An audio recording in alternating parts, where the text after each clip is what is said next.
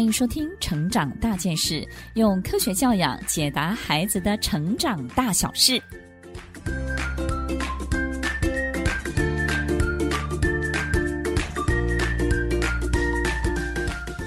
这一集要分享的主题是：当孩子沉溺幻想世界，爸妈到底该怎么办呢？在幻想的世界里头，孩子是唯一的国王，唯一的霸主。如果他沉溺太久，他就再也不想走出来了，因为在那里面没有人会打扰他，所有的规则他自己定，而且他不会受到任何的控制、任何的干扰。现代的爸妈忙着工作，孩子的世界呢，除了玩具、手机就是动画片，而在其中，孩子呢，体验到的全部都是透过想象。没有太多真实的事实的体验，在真实生活当中找不到其他关注的对象，只好把自己放在幻想的世界里头。起初呢，爸妈也不会觉得。这个扼杀孩子的想象力有什么不好？但是如果这个部分太多太过了，幻想呢就会开始影响现实生活了。在这一集里头，我们要帮助所有爸妈了解孩子沉溺幻想的原因，以及如何协助孩子重新拉回现实生活的世界里，减少他抽离的状况，找回他与人互动的乐趣，透过培养各种兴趣，产生实质的成就感与归属感，回到现实的世界里头来。沉溺在幻想世界的孩子呢，的确有时候沉溺太久了，他就不想再走出来了。所以呢，在现实生活当中的人际关系，或者是许多事物的即刻的反应当中，他们也会相对的比较弱一点，也会好像反应不及，或者是成绩稍微比较差一点。所以，当他的生活环境很单调的时候，又经常处于一个人玩的状态，必须要一个人独处，所以他必须要发展出各种幻想。其实，孩子在零到三岁的时候，会有许多的假想玩伴。如果他经常必须要一个人独处的时候，他透过假想玩伴，自己也会玩得很愉快。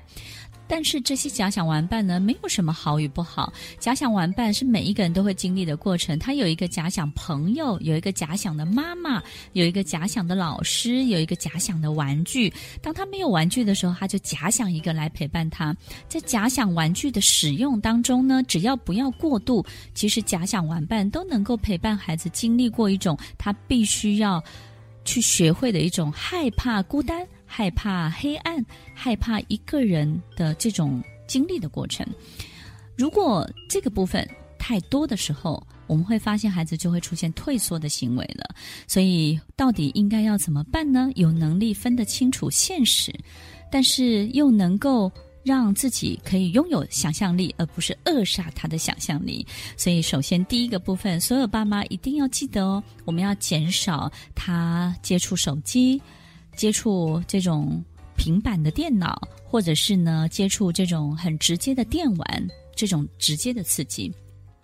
当他发现许多事情进行的速度很快，在电玩的世界当中，他的过关呢是很快速的，而且呢，他在实质的经验、真实的体验当中，并没有事实的支撑。这个部分的比例太高，其实是不好的。首首先呢，我们要减免这个部分的这个百分比。第二个部分呢，我们要开始去认识。很多的孩子其实，在假想的世界里头，这种退化跟迟缓的这个表现呢，就会出现了。退化跟迟缓其实不是因为他的能力，或者是他的这个智慧、他的知识，或者是他的这个呃创意比较差，而是因为在退化跟迟缓的这种反应当中呢，他就可以不需要反应。有很多时候，他也懒得反应了，所以让他即刻反应跟刺激他反应，对于退化的孩子呢，其实是有很大的帮助的。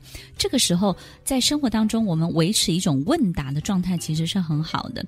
当然，这种问答的状态要特别针对这种沉溺在自己幻想世界的孩子，所以经常使用这种问答，就是：诶，你猜这个多少钱？你为什么要这么做？这个杯子为什么要摆在这里？为什么小熊玩具要放在枕头旁边？枕头下面你最想要藏些什么？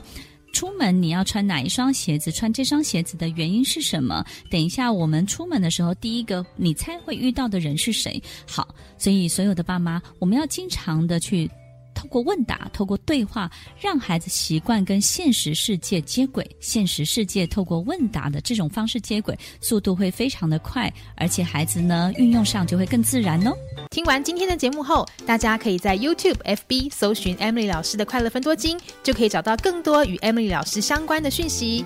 在各大 Podcast 的平台，Apple Podcast、KKBox、Google Podcast、SoundOn、Spotify、Castbox，搜寻 Emily 老师都可以找到节目哦。欢迎大家分享，也期待收到您的留言和提问。